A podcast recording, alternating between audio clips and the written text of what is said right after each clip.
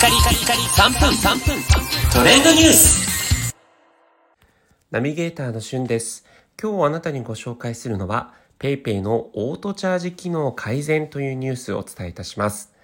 6月1日より PayPay のオートチャージ機能が改善され、決済時に PayPay 残高が不足している場合は、自動的にチャージができるようになりました。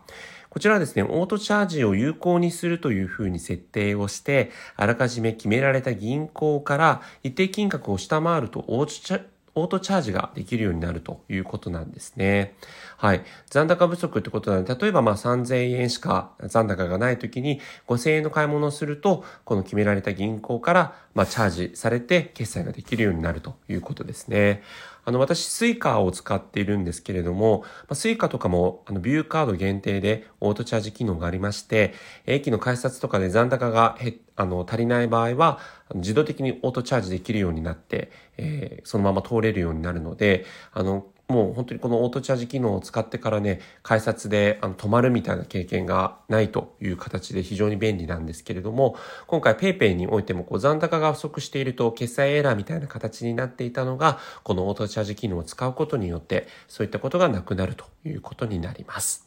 え実際 PayPay に関してはですね、えどんどんパワーアップしていて、あの、昔自治体とコラボしてやっていたこの PayPay のキャンペーンとかも未だに開催しているところがあるんですね。え今度の7月から、例えば東京ですと、西東京市、国分寺市、町田市、八王子市みたいな形で、え開催予定となっておりまして、え実際の2割とか3割とかっていう形でね、こちらのあの還元が、まあもちろんあの1回のあの決済が2000ポイント限定とか、そういったこう上限はあるんですけれども、期間のにおいてもここれだけのポイントが限定というのはあるんですが、まあ実際2割とか25%、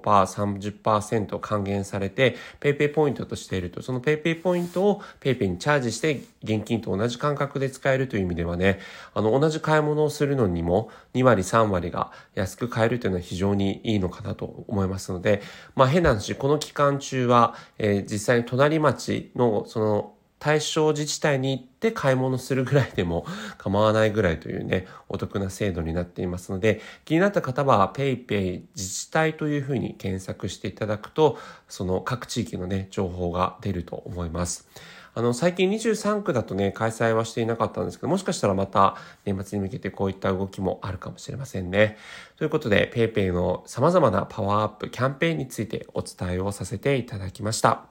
それではまたお会いしましょう。Have a nice day!